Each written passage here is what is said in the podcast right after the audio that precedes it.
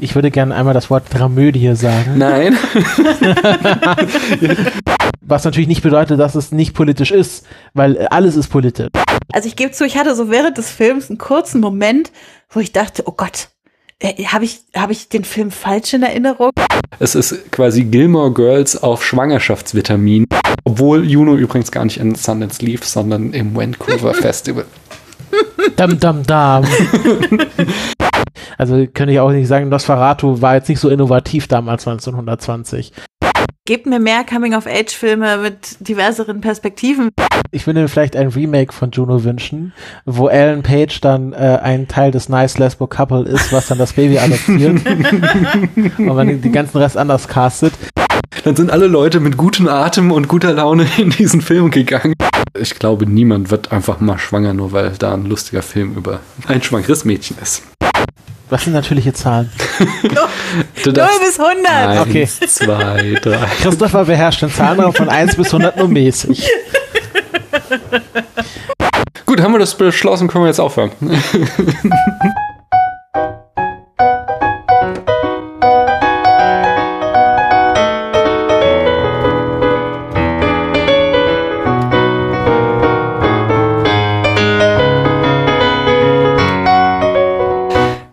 Zusammen, hier ist wieder Daniel. Und wenn ihr die letzte Folge gehört habt, dann wisst ihr auch schon, wer an der anderen Seite der Leitung sitzt. Und wenn ihr es nicht gemacht habt, dann werdet ihr es jetzt erfahren. Hallo ihr da drüben, wer seid ihr denn? Moin Giorno, hier ist die Becky. Grüßle, hier ist der Christopher. Und natürlich Anschlussfrage, zumindest nochmal schnell kompakt zusammengefasst, woher könnte man euch denn kennen? Also mich könnte man können aus dem Podcast äh, Die KulturpessimistInnen, Klassiker der Filmgeschichte, Die Filmlöwinnen, alles außer Cat-Content, Friff, Frauen reden über Fußball und Reich dich Randale.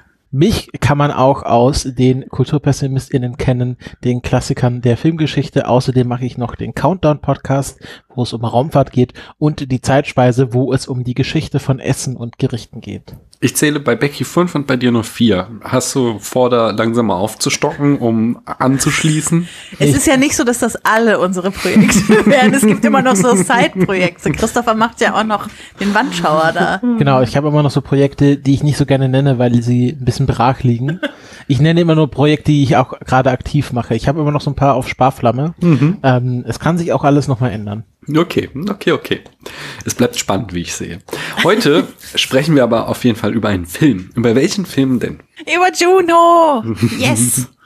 Und äh, wie steht ihr denn zu dem Film? Ja, ich finde den ganz gut. Wir wissen Sie. Nee, also tatsächlich ist Juno ein Film, der äh, mich sehr begleitet hat in meinem Leben, weil der kam raus, als ich gerade Abi gemacht habe und dann für ein Jahr nach Israel gegangen bin und der hat mich irgendwie getroffen in einer Zeit, wo ich mit der Protagonistin einfach sehr gut bonden konnte in so vielen Punkten und der hat so viele erste feministische Gedanken in mir angestoßen und bis heute liebe ich ja so so so Coming of Age slash Young Adult Geschichten, also all diese dieses ganze Genre äh, liegt mir sehr am Herzen. Ich vergleiche jeden äh, Coming of Age Film, der heute rauskommt, immer noch mit Juno und frage mich, hat er jetzt Juno Vibes oder hat er keine Juno Vibes? Also äh, ja, mir ist der sehr nah der Film. Christopher. Al- Also wenn Becky gerade Abitur gemacht hat, war ich in der sechsten Klasse, als der Film rauskam. Und ähm, ja, ich habe mich ja, also so ein richtiger Filmnerd wurde ich halt dann erst, als ich dann angefangen habe zu studieren. Ähm, also als ich dann den Film das erste Mal gesehen habe, das ist noch gar nicht so lange her, vielleicht ein paar Jahre. Und ich habe den gesehen, glaube ich, weil ich äh, Michael Sarah davor schon so in so Filmen wie Scott Pilgrim gesehen habe und Ellen Page auch gut fand. Also es ist ja wahrscheinlich eher andersrum, dass viele Leute Ellen Page und Michael Sarah über diesen Film entdeckt haben, sondern ich habe den Film geschaut, weil ich die beiden schon vorher gut fand. Und ähm, es ist für mich so ein ich mag auch, ich, oder ich hatte eine Phase, wo ich Coming-of-Age-Filme ähm, sehr gerne geschaut habe und der Film ordnet sich bei mir so auf einer Ebene mit zum Beispiel Filmen wie Perks of Being a Wallflower ein.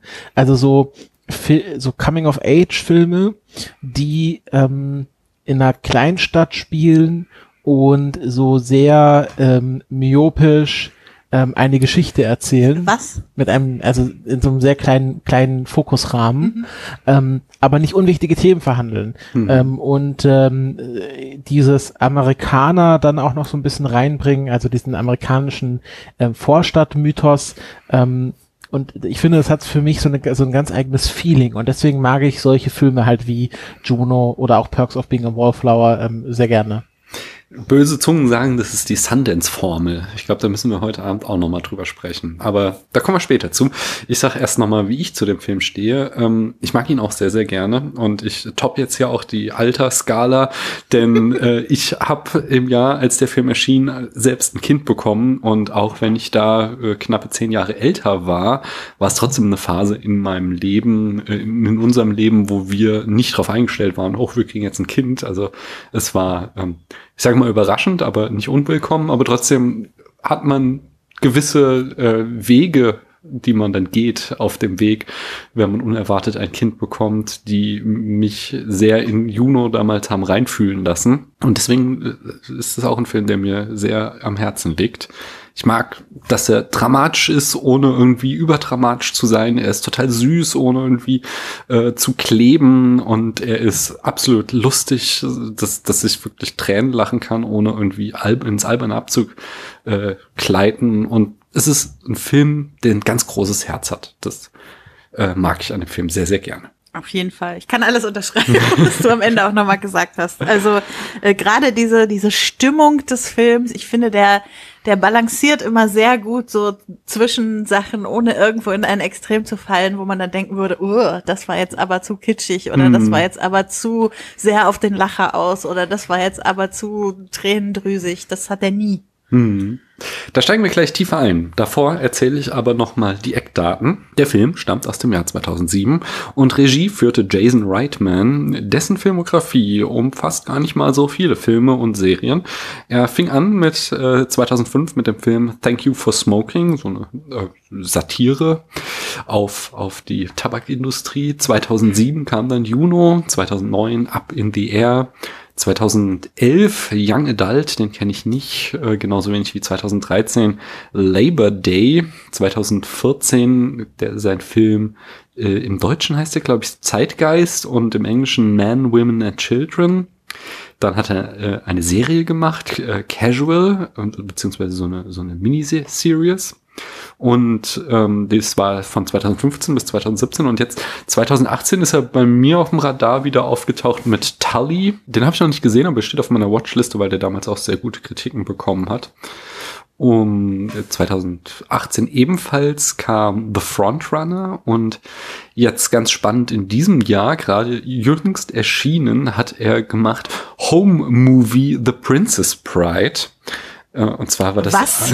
ja, es ist, es ist sehr lustig. Es ist ein Fan-made Remake des Films von 1987 und der Film wurde während des Corona-Lockdowns gedreht, wobei die SchauspielerInnen sich mit ihren Smartphones selbst filmten und unter anderem spielt zum Beispiel Karl Reiner mit. Das ist der Vater von Rob Reiner, der im Original Regie führte. Ich habe keine Ahnung, wo man den gucken kann, aber ich will ihn unbedingt sehen. Und ähm, außerdem, da sind wir auch wieder beim Thema, was sich schon durch die letzte Folge gezogen hat. Er wird im nächsten Jahr, wenn sich das nicht alles noch weiter verschiebt, dem Ghostbusters-Genre seinen Stempel aufdrücken. Dann äh, erscheint nämlich sein Film Ghostbusters Legacy. Die aber eigentlich noch spannendere Personalie ist die Drehbuchautorin Diablo Cody. Äh, dies war ihr Debütfilm. Sie war bekannt geworden dadurch, dass sie als Stripperin gearbeitet und darüber äh, geblockt hatte. Und dieses Blog halt irgendwie durch die Decke ging. Das waren die Nullerjahre, damals waren Blogs noch ein großes Ding. Und äh, dann erschien darauf aufbauend ein Roman, äh, der zu dem dieser äh, Blog adaptiert wurde. Und sie sollte dann eben diesen Roman auch noch als Drehbuch äh, für einen Film adaptieren und quasi als Fingerübung, um erstmal Routine zum Schreiben von Drehbüchern zu bekommen, schrieb sie dann Juno. Und äh, ja, diese Fingerübung des äh, Drehbuchschreibens brachte ihr dann erstmal den Oscar ein. Das war auch ihr Debüt. Äh, bekannt ist sie noch unter anderem für die Serie United States of Terror, von 2009 bis 2011. 2009 hat sie außerdem Jennifer's Body gemacht. 2011 hat sie mit Reitman zusammen wieder Young Adult gemacht. 2013 Paradise. 15 kam Ricky and the Flash und 2015 bis 2017 hat sie auch wieder eine Serie gemacht, One Mississippi, die sagt mir gar nichts und 2000. Ah, das ist, ja? Äh, das ist die, ähm, glaube ich, mit Tick Notaro mhm. in der Hauptrolle, die jetzt bei ähm, Star Trek Discovery eine, eine sehr coole Rolle hat. Mhm, okay, ja. Und äh, 2018 hat sie dann eben auch wieder mit Jason Reitman zusammen äh, Tully gemacht, äh, den ich eben schon erwähnte. Äh, unter den Produktion, äh, Produzenten findet sich unter anderem John Malkovich und zwar war es so, dass das Drehbuch vielen großen Studios zu kontrovers war und äh, da übernahm dann John Malkovichs Produktionsfirma Mr. Mutt das Projekt. An der Kamera haben wir Eric Steelberg, der hat alle Reitman-Filme ähm, nach Juno, inklusive Juno, äh, die Kamera geführt. Außerdem ist er noch bekannt für 500 Days of Summer aus dem Jahr 2007, Baywatch aus dem Jahr 2017, was so überhaupt nicht da rein gehört irgendwie. Und jetzt äh, zuletzt auf Netflix erschienen Dolomite is My Name. Habe ich nicht gesehen, aber da war auch, auch am nicht. Start. Muss man nicht sehen, oder? Oder wie? Nee, Was? Das ist ähm, ein äh, äh, Eddie Murphy, glaube ich, mhm. spielt mhm. einen ähm, schwarzen äh, Komiker, so aus den, äh, glaube ich, 60er oder 70er Jahren. Mhm. Ähm, ist quasi so eine Biografie, glaube ich, wurde auch mal ganz kurz als Oscar-Kandidat gehandelt. Ist auf jeden Fall noch auf meiner Watchlist, weil Eddie Murphy in einer seriösen Rolle ist natürlich auch mal was Spannendes. Mhm. Ähm, Habe ich auch nur so peripher mitbekommen, aber ist auf jeden Fall ein Film, den ich auf jeden Fall noch sehen möchte. Mhm, ja, okay. Den Schnitt machte Dana E. Klaubeman, die hat auch alle Reitman-Filme geschnitten. Außerdem Love Happens aus dem Jahr 2009, eine romantische Komödie mit Jennifer Aniston. The Guild Trip, noch nie was von gehört, aber klingt super spannend. Ein Film von Anne Fletcher mit Barbara Streisand und Seth Rogen. Also als ich das gelesen habe, dachte ich mir, oh, den müsste ich vielleicht schauen. Und jetzt zuletzt äh, Creed 2 mit äh, oder von Stephen Campbell Jr., also dem zweiten Film aus diesem äh, Rocky Spin-off-Franchise. Äh, und in der Besetzung haben wir natürlich äh, als Hauptstar des ganzen äh, Alan Page als Juno McGuff. Und sie kennen wir aus Inception, aus Hard Candy. Sie hat in zwei X-Men-Filmen mitgespielt und aktuell ist sie in The Umbrella Academy. Oh yes. Michael Sarah spielt den Paulie Bleeker. Er äh, wurde bekannt durch die Serie Arrested Development. 2007 war er außerdem in Superbad. 2010 Scott Pilgrim vs. The World. 2017 auch noch relevant vielleicht Molly's Game, wo er ja quasi Toby Maguire spielt. Jennifer Garner spielt Vanessa Loring. Sie war so damals der größte Star im Ensemble. Sie hat auch auf einen Großteil ihrer üblichen Gage verzichtet, um da mitspielen zu können. Sie spielte 2001 in Pearl Harbor mit. Ihr großer Durchbruch war aber 2001 bis 2006 die Serie Alias. Außerdem 2002 Catch Me If You Can von äh, Spielberg sowie 2013 Dallas Buyers Club. Ähm, der Jason Bateman spielt Mark Loring, der lustigerweise in Arrested Development den mhm. Vater von Michael Sarah spielt, sie aber hier nie eine gemeinsame Szene zusammen haben. äh, 2008 hat er außerdem noch bei Forgetting Sarah Marshall mitgespielt. 2009 war er wieder bei Up in the Air dabei von dem Regisseur. 2011 Horrible Bosses und jetzt 2016 größerer Hit oder vielleicht der größte in seiner Karriere hat er die Stimme von Nick Wilde in Zootopia äh, gesprochen. Und dann äh, J.K. Simmons, wo ich gar nicht, ich glaube, er wird im Film nur Dad genannt, aber er heißt laut IMDb Mac McDuff, äh, Mac McGuff. da hatten die auch viel Spaß mit drüber schreiben. Ja. äh, ihn könnte man, äh, könnte man kennen, zum Beispiel aus der Raimi Spider-Man-Trilogie. Da spielt er diesen fiesen äh, Zeitungschef. Parker! genau. 2008 in Burn After Reading von den Coen Brothers hat er mitgespielt und eben den ultra fiesen äh, Dirigenten 2014 in Whiplash. Und aufgrund seines äh, kernigen Aussehens wird er halt ganz gerne als Bösewicht gecastet, also auch so erst durch so eine Serie, ich habe vergessen, wie sie heißt, auch bekannt geworden, wo er auch irgendwie so einen miesen, super miesen Wilden spielt und äh, spielt jetzt hier das genaue Gegenteil. Äh, der, ich habe den Directors Kommentar gehört, der äh, Jason Reitman sagte, er spielt quasi einen Teddybär und das Schöne wäre, dass er halt äh, die Persönlichkeit von Jackie Simpsons eigentlich auch ein Teddybär ist, von daher würde das sehr passen. Meinst du äh, Veronica Mars? Äh, nee, nee, nicht Veronica Okay. Mars. Ähm, das ist, äh, der ist irgendwie so ein Nazi, aber ich weiß es nicht. Ich glaube schon älter, ich weiß es nicht. Ich hab's vergessen, wie es heißt. Und äh, zuletzt noch haben wir Alison Jenny als Bran, die äh, quasi Stiefmutter von Juno. Sie kennt man aus äh, Zehn Dinge, die ich an dir hasse in dem Jahr 1999, genauso wie American Beauty. Das ist wahrscheinlich ihr größter Erfolg. Oder vielleicht auch die Serie ähm, The West Wing von 99 Ja. bis 2006. Äh, und jetzt zuletzt 2019 war sie auch in Bombshell. Und sie war doch, sie hat doch einen Oscar gekriegt als Mutter der Eiskunstläuferin Ah, Tonja. okay, und sie okay, ist auch ja. in diesem Film die Mutter eines Skating Girls, weil doch Junos Schwester zum Eisskating geht, aber es nicht kann leider. Heißt die Schwester eigentlich wirklich Liberty Bell?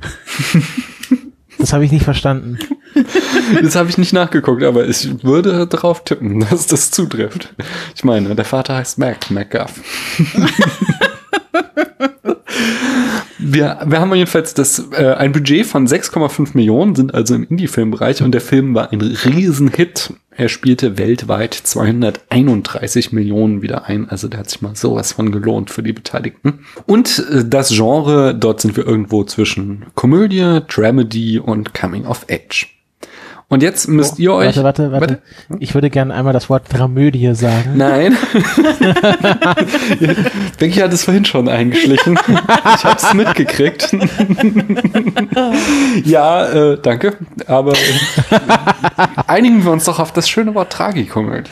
Wobei ist die Frage, ist eine Dramedy und eine Tragikomödie das gleiche? Eben nicht. Eben, die Tragik ist gar nicht so groß hier. Ja. Das ist ja jetzt Drama und Komödie und Tragik und Komödie. Das sind nochmal zwei unterschiedliche Sachen. Erzählt uns doch mal in fünf Sätzen, wie groß die Tragik und das Drama hier ist.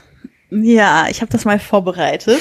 Also, äh, Juno, äh, Teenager, und ihr bester Freund Pauli, ebenfalls Teenager, probieren mal die Sache mit dem Sex aus äh, und werden prompt schwanger. Nach der Überlegung, das Kind abtreiben zu lassen, reift schnell der Plan, das Kind zu bekommen und Adoptiveltern dafür auszuwählen. Vanessa und Mark werden auserkoren. Die wollen schon lange ein Kind und sind recht wohlhabend und erweisen sich auch zunächst als relativ perfekt. Aber die Fassade von deren Beziehung beginnt zu bröckeln. Ja, weil beide eigentlich sehr unterschiedliche Dinge vom Leben wollen.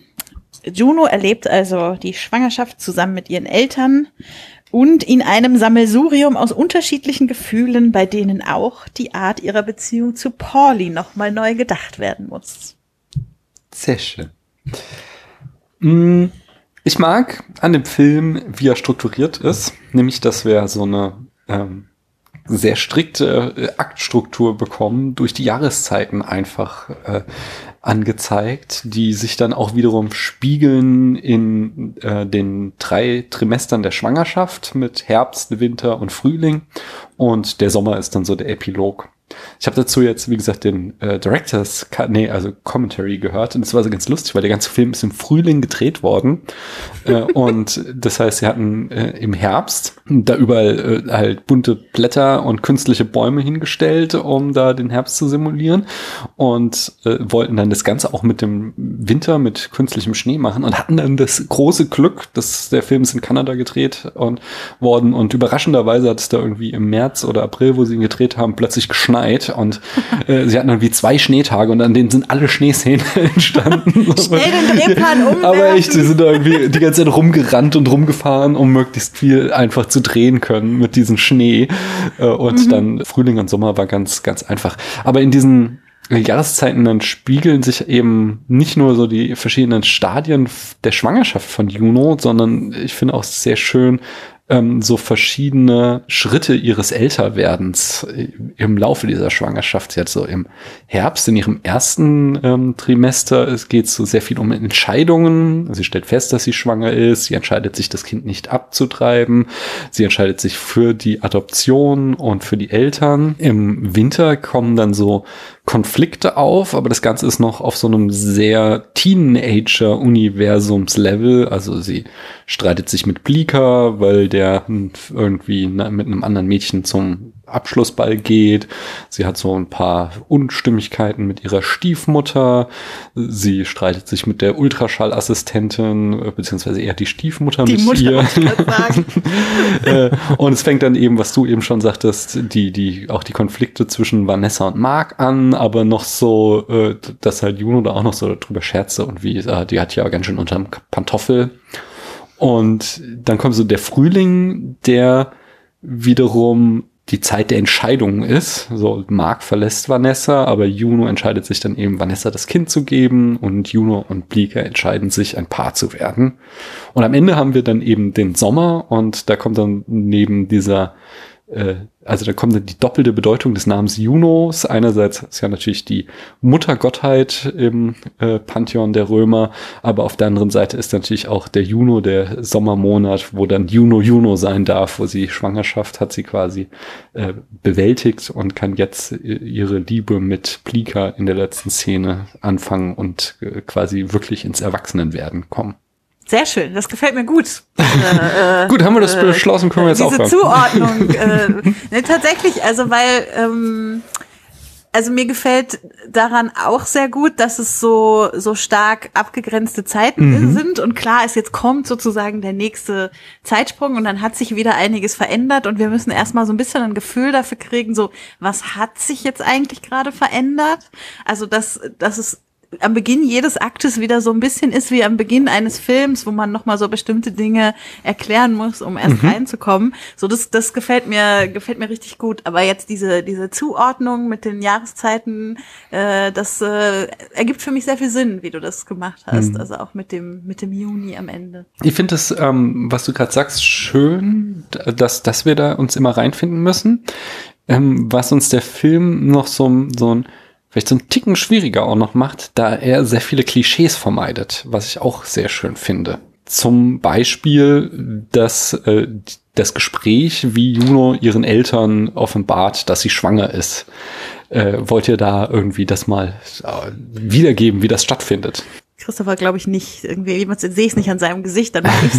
ähm, äh, genau, also es ist eigentlich äh, die perfekte, die perfekte Reaktion, würde ich sagen, die wir da, die wir da erleben. Also weil Juno druckst halt erst so ein bisschen rum und äh, irgendwas ist los und äh, die Eltern zählen alles Mögliche auf, was denn jetzt los sein könnte an schlimmen Dingen und das ist aber alles nicht. Also irgendwie sie ist aus der Schule geschmissen worden oder sie hat schlechte Noten oder irgendwas ist los und dann äh, sagt sie halt, äh, dass sie schwanger ist. Und äh, viele, in vielen Teenie-Filmen oder Filmen, die, die so eine Teenie-Phase abbilden, hat man ja dann Eltern, die entweder total enttäuscht sind erstmal oder total wütend und rumschreien und Schuldzuweisung machen oder sowas. Oder man hat Eltern, die, äh, keine Ahnung, ihr eigenes Kind erstmal ganz doll in den Arm nehmen und sagen, ja, wir, wir kriegen das alles hin und so, so, so, so Phrasen von sich geben. Und die Eltern sind halt irgendwie so ein bisschen das Gegenteil. Also der Vater fragt einmal, okay, hast du dir, oder die, nee, es macht sogar die Stiefmutter, die so, die ja eigentlich auch so einen sehr christlichen Hintergrund hat, sagt einmal, okay, hast du dir Gedanken gemacht, Abtreibung ist eine Option, so, hat sie gesagt, die Gedanken habe ich mir gemacht, ich habe mich dagegen entschieden, wir werden das Kind zur Adoption freigeben, ich werde es nicht behalten. Nö. Und dann fangen die Eltern sofort an, äh, quasi die nächsten Schritte aufzuzählen. Also die, die Mutter sagt, welche Vitamine sie jetzt besorgt, ähm, der Vater sagt, was umgebaut werden muss im Haus und so weiter. Also es, es wird dann sofort sehr praktisch und es kommt nie so eine, ja, so eine Phrasendrescherei oder so eine melodramatische Stimmung auf, sondern man hat das Gefühl, die sind wirklich an der Stelle einfach sehr supportive und geben Juno die Struktur, die in ihrem Kopf vielleicht gerade nicht so da ist und ähm, ja, geben ihr trotzdem, engen sie sich nicht so sehr ein, dass sie selber ihr die Entscheidung abnehmen würden oder sowas. Das, äh, also man merkt schon an meiner Schilderung, die war schon mit sehr viel Wertung äh, belegt. Also ich finde, das ist wirklich eine der perfektesten Szenen überhaupt in dem Film. Hm. Ich äh, finde es richtig gut. Äh, wenn ich mir vorstelle, ich wäre irgendwie als 16-Jährige schwanger geworden und hätte damit zu meinen Eltern gehen müssen, äh, hätte ich mir gewünscht, dass so darauf reagiert wird. Ich finde auch die, die Szene ist sehr exemplarisch dafür, dass ähm, der Film äh, oder dass die Familie völlig frei von Schuld die ganze Zeit ähm, lebt. Also die Eltern beschuldigen Juno nicht irgendwas falsch gemacht zu haben. Auch ähm, Glika nicht. nicht nur, ich hätte nicht gedacht, dass, in, dass er es in sich hat. Und äh, genau. als, als das Gespräch dann vorbei ist, nochmal, du weißt, das war nicht seine Idee. Es, es war, es, es, ähm, es wird die ganze, also diese Schwangerschaft wird die ganze Zeit von fast allen Beteiligten als etwas ähm, behandelt, was natürlich anstrengend ist und mit viel Arbeit verbunden ist. Klar, das mhm. ist jede Schwangerschaft, aber so wie ich das gesehen habe, an keiner Stelle wird irgendwie darüber gesprochen, dass weder sie noch die beiden irgendeinen Fehler begangen hätten, indem sie jetzt zum Beispiel äh, Sex hatten, beziehungsweise dann äh, schlecht geschützten oder gar nicht geschützten Sex hatten, sondern ähm, man merkt halt, äh, das ist schon so genug Aufwand, so eine Schwangerschaft durchzuziehen. Und ähm, sie hatte dann auch die eine Konfrontation mit dieser Abtreibungsgegnerin, die offensichtlich auch ihre Klassenkameradin ist, wo ich so ein bisschen, das fand ich so ein bisschen charmant, weil es war so ein bisschen äh, Killing with Kindness, wo ähm, Juno gar nicht so auf ihre An auf die Anschuldigung eingeht und sie auch nicht so wirklich, also sie kommt sich ja selbst so ein bisschen schuldig vor, dass sie jetzt da ihre Klassenkameradin konfrontiert und sie offensichtlich sieht, dass das für sie auch nicht einfach ist. Mhm. Ähm, und das finde ich so schön, weil das wäre das erste in so einem amerikanischen Film, wenn es um Teenage Pregnancy geht, das erste, was ich in so ein Drehbuch, wenn ich das jetzt unbedarft schreiben würde, reinschreiben würde, so die Eltern rasten aus und die Schule rastet aus. Ähm, äh, aber das passiert ja hier nicht. Also ich erinnere mich, es gibt eine Szene, wo eine der, der Sekretärinnen in der Schule so einen etwas abschätzigen Blick auf Juno wirft, aber das ist auch schon das höchste der Gefühle aus der Richtung tatsächlich dann. Hm. Und das finde ich so schön, weil das so wholesome ist. Vielleicht ist das diese Sundance-Formel, von der du vorher gesprochen hast. Hm. Mhm. Ist, also ich, ich finde nochmal die äh, Mutter, die Stiefmutter besonders spannend, weil sie natürlich so irgendwie, äh, sie ist quasi geradezu schon das Spiegelbild von so einer Märchenstiefmutter. Äh, und ähm, oder noch einen Schritt zurück. Beide Eltern werden uns, also Juno kommt ja offensichtlich aus eher ärmlicheren Verhältnissen. Also es geht jetzt nicht super schlecht, aber sie leben in einem kleinen Haus und man hat auch so, durch, dass das Haus so vollgestopft ist mit Plunder, eher so den ähm, Eindruck einer Arbeiterklasse Familie, genau. Äh, und ähm, die Mutter ist dann eben auch die Stiefmutter ähm, und man hat bekommen kommt ein bisschen so, der Film schickt ein bisschen auf die falsche Fährte, äh, dass ja. man am Anfang denkt, man landet hier jetzt in so einer Klischee-Erzählung von dem Unterschichtenmädchen, was schwanger wird. Und es entwickelt sich dann ganz anders und das zeigt sich eben insbesondere an der Mutter, der Stiefmutterrolle, die eben quasi so das Gegenteil des Märchentropes ist, die dir halt auch äh, etabliert wird und du kannst denken so, uh, da kommt jetzt irgendwie ein großer Konflikt zwischen Mutter und Tochter, aber dann hat sie so unglaublich herzliche Szenen. Einerseits, wie sie eben Juno verteidigt gegen diese ähm, Ultraschallassistentin, die irgendwie über Teenage Pregnancy lästert und die äh, Stiefmutter dann da äh, auf loslegt und Juno mit Herzblut verteidigt. Und dann genauso schön am Ende nochmal die Szene, als Vanessa dann das Baby zum ersten Mal im Arm hält und sie fragt, und wie sieht sie aus? Und äh, die, sie sagt nochmal sowas so, als, als hätten sie mega Schiss. Sie sehen aus wie eine Mama oder du siehst aus wie eine Mama. Und äh, das sind einfach so so auch wieder so herzliche Momente, die jedem Klischee aus dem Weg gehen. Das, mhm. ja, es ist, ist ein, ein, ein großes Motiv in diesem Film, was ich sehr schön finde. Ja, auch bei der Geburt haben wir sie ja auch dabei. Also mhm. sie ist die, die Juno während der Geburt unterstützt, die ihr die Hand hält. Also da sitzt nicht ihr Vater oder ihr da noch nicht so richtig ganz, aber wahrscheinlich schon Freund oder so an ihrer Seite, sondern es sitzt halt diese diese Mutter, also ich nenne, ich würde sie Mutter nennen. Es sitzt ihre Mutterfigur an der Seite und unterstützt sie und ist total supportive und so und sagt auch immer meine Tochter und äh, so. Also das zieht sich wirklich so durch, dass sie also dem Klischee überhaupt nicht entspricht ohne dass jetzt behauptet wird, es sei alles konfliktfrei. Also in die andere Richtung fällt sozusagen auch nicht, sondern es, es gibt kleinere Streitigkeiten und Konflikte, wie das halt so ist irgendwie zwischen Eltern und Kindern. Das ist ja nicht alles ausgelöscht, nur weil man eine gute Beziehung zueinander hat. Und äh, also das finde ich auch sehr gut. Finde auch beim Vater werden wir so ein bisschen auf die falsche Fährte geschickt, wo man dann gesagt wird, ja, der war beim Militär und äh, dann ist es auch noch J.K. Simmons, also mhm. das ist ein ganz strenger jetzt und der ist ja auch, wie du schon gesagt hast, ein ganz großer Teddybär, der natürlich schon so versucht, seine Väter, väterlichen Pflichten und das, was von ihm in der Gesellschaft als Vater auch erwartet wird, auszufüllen, aber man merkt, er hat einfach ein viel zu großes Herz dafür und äh, er entpuppt sich auch als jemand, der dann sehr einfühlsam ist und äh, einfach das mit Juno bestreitet und nicht sie dann noch zusätzlich belastet mit seinen Vorwürfen. Hm.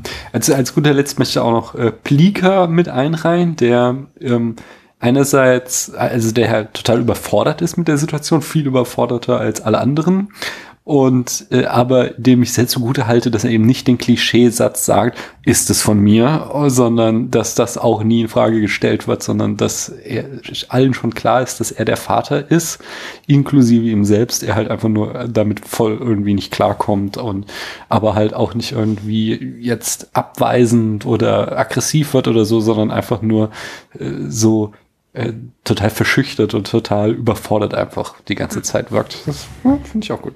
Ja, ah. und er, er sagt aber auch nicht so, also den Satz, den du jetzt gesagt hast, sagt er nicht, aber er sagt mhm. jetzt auch nicht sowas wie, du musst das Kind abtreiben ja. oder warum lässt du mich nicht mitentscheiden, mhm. sondern er macht quasi in all seiner Überforderung, die wirklich da ist, macht er trotzdem deutlich, dass was auch immer Juno entscheidet, er wird's mittragen. So. Mhm.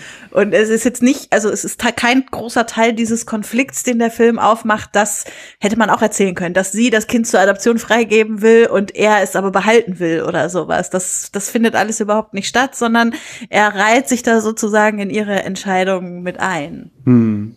Wie findet ihr denn die Adoptiveltern, Mark und hm. Vanessa? Ach ja, also das ist äh, auch wieder so eine kleine Falle, beziehungsweise sie drehen sich so ein bisschen, weil am Anfang wird halt Vanessa so als klassisch so, sie will einfach zu viel und sie ist viel zu verklemmt und mach dich doch mal locker, sei doch mal so cool wie der Typ und äh, warum ist die denn jetzt so aufgeregt und so nervös? Und ähm, es dreht sich dann halt ähm, ich glaube, es dreht sich auch so deshalb, weil wir da, weil wir die beiden aus der Sicht von Juno erleben und sie am Anfang natürlich sehr viel mit Mark anbandelt, weil er halt so der coole Typ ist. Ähm, und äh, wir dann gemeinsam mit Juno diesen Wandel erleben und dann auch diesen Bruch, wo Mark ja das Gefühl hat, ähm, er hat jetzt in Juno irgendwie so eine Freundin, sie, sie er sieht sie so jetzt auf, auf einer gleichwertigen Ebene, beziehungsweise versucht auch so seine eigene Jugend noch über Juno wiederzuholen und so, sie will einfach äh, findet es einfach cool, dass äh, ihr Kind jetzt so einen coolen Vater bekommt und bandelt deswegen mit ihm an und wahrscheinlich dann auch, auch so ein Gefühl, dass sie sich mit ihm gut stellen muss, weil er ja dann der Vater ihres Kindes wird. Ähm, oder der Vater des Kindes, was sie dann austrägt. Ähm, und ich finde dieser, dieser Wandel ganz schön, wo man dann auch nochmal gemeinsam mit Juno am Schluss diese ganzen Szenen neu betrachtet und diese ganze Überaufgeregtheit von Vanessa und dieses Verklemmte äh, viel verständlicher wird, weil klar, sie ist die, die das Kind haben möchte und sie ist auch äh, die, die sich um alles kümmert, dass alles eingekauft wird, dass das Zimmer gestrichen wird, dass es eingerichtet wird. Und er sagt, ja, das können wir ja noch machen, wenn das Kind da ist, wo man sich denkt, also wenn das Kind da ist, werdet ihr andere Sachen zu tun ja. haben, als das äh, Baby, als das Kinderzimmer zu streichen. Und ähm, das finde ich so schön, dass man quasi, ähm, äh, oder fand ich, finde ich so spannend, dass man aus Junos Sicht quasi beide Sichtweisen miterlebt und auch diesen Wandel miterlebt und am Schluss äh, beide Figuren im Grunde diametral anders auch betrachtet. Ich finde auch, also ich habe mir hier noch den einen Satz von ihm aufgeschrieben, wo er zu Juno sagt über äh, über seine Frau, she hates it when I watch movies and don't contribute, so in Anführungsstrichen. So dieses, ähm, ja. Männer äh, helfen auch im die, Haushalt. Ja, also diese ganze Hausarbeit und so. Also ist ja schön, wenn sie das alles unbedingt machen will, aber dass ich da jetzt auch noch mitmachen muss, so, ah, oh, da kam mir richtig so ein bisschen die, die Galle hoch. Und also ich gebe zu, ich hatte so während des Films einen kurzen Moment, wo ich dachte, oh Gott, äh, habe ich, hab ich den Film falsch in Erinnerung und der wird jetzt auch noch irgendwie belohnt für sein äh, Verhalten und so. Und ich war dann sehr erleichtert, dass ich ihn nicht falsch in Erinnerung hatte, sondern es tatsächlich ähm, ja, irgendwie dann zu einer, also zu dieser Trennung kommt und aber jetzt nicht für ihn da das große Los bei rauskommt. Also ja, er wird jetzt irgendwie in Loft in der Stadt ziehen und mal gucken, wie es ihm dann so damit ergeht, wenn, wenn Vanessa ihm nicht mehr den Haushalt schmeißt. Das erleben wir aber alles gar nicht mehr. Also er wird dann auch irgendwie unwichtig zum Ende des Films. Und das finde ich eigentlich auch sehr, sehr geschickt. Hm. Also mit den beiden habe ich persönlich noch die meisten Probleme. Ähm, mhm. Ich sehe, also ich sehe halt auch das, was, was du jetzt vor allen Dingen, Becky, beschrieben hast, auch. Ich finde es nur halt sehr oberflächlich geschrieben. Man könnte dem Film den Vorwurf machen, dass er einerseits sagt, ein Haus, das El Kinder aufziehen muss, muss so sein, wie es hier gezeigt wird, so perfekt und durchgestylt. Und äh, auf dem anderen Seite äh, halt auch, dass Männer so sind und äh, quasi, also das, das wiederum ist halt so eine, so eine sehr ausgetretene Erzählung so von dem Mann, der Panik kriegt vor dem Kind und dann vor dem Kind flieht und die Frau, die äh, halt irgendwie so in ihrem Nestbautrieb ist und ihn dann ja auch so unter der Fuchtel hat, dass er ja irgendwie sein Zeug nur in einem Zimmer haben darf. Und der Rest dieses Hauses muss halt so super adrett sein.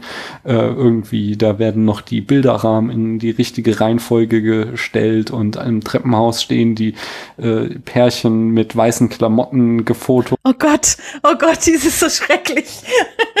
ähm, also, das ist so, ich finde, er kriegt am Ende ganz gut die Kurve, auch ähm, was wieder so hundertprozentig irgendwie Alan Pages und Junos Verdienst ist, wo, es auch so diesen, diesen wirklich sehr cringe-worthy Moment gibt, wo du das Gefühl hast, dass äh, es fehlt nicht viel, dass Mark sie jetzt gleich küsst und sie dann mm. halt einfach so, äh, genau, sie halt einfach in ihrer, äh, äh, in, in dem Wirbelsturm, mit dem sie ja eh durch den ganzen Film fegt, äh, da äh, aus dem Haus rausfegt und äh, quasi die Situation wieder komplett unter ihre Kontrolle bringt und dann eben ja auch Vanessa das Kind gibt. Das rettet so die Situation, aber ich, ich mag beide Personen in dieser Beziehung gar nicht und wie sie geschrieben sind, finde ich dann doch noch so die schwächsten Stellen in dem ganzen Film. Ja, aber ich finde, man braucht sie einfach, weil ich finde, ansonsten ist der Film leider recht konfliktarm mhm. Ähm, und äh, durch die ganzen anderen Sachen gleitet Juno so ein bisschen durch, also mhm. durch ihre zu ihrer Beziehung mit Blika und mit ihren Eltern und so. Und das das das plätschert so ein bisschen, wenn man es mal negativ ausdrücken würde, so ein bisschen vor sich hin. Und diese Geschichte mit Mark und Vanessa ist die einzige, wo es mal so ein bisschen knirscht und wo es dann auch, wo dann auch der Klimax des Filmes halt stattfindet. Und ich würde halt dieses, das ist halt ein bisschen flach und, und äh, platt geschrieben ist, äh, dem ankreiden, einfach, dass wir das aus der Sichtweise von Juno ähm, sehen, diese Geschichte, und Juno halt in diesen, als, als 16-jähriges Mädchen noch in diesen Kategorien denkt und hier auch erst selber eine Lernerfahrung machen muss und wir diese Lernerfahrung mit ihr dann gleichzeitig miterleben. Hm. Das sind zwei gute Punkte, ja. Und ich finde auch, also es ist halt nicht so abwegig, solche Männerfiguren zu haben. Also auch wenn sie schon sehr oft beschrieben wurden und schon sehr oft in Filmen irgendwie aufgetaucht sind, ist es jetzt nicht das abwegigste Szenario, was man sich vorstellen kann.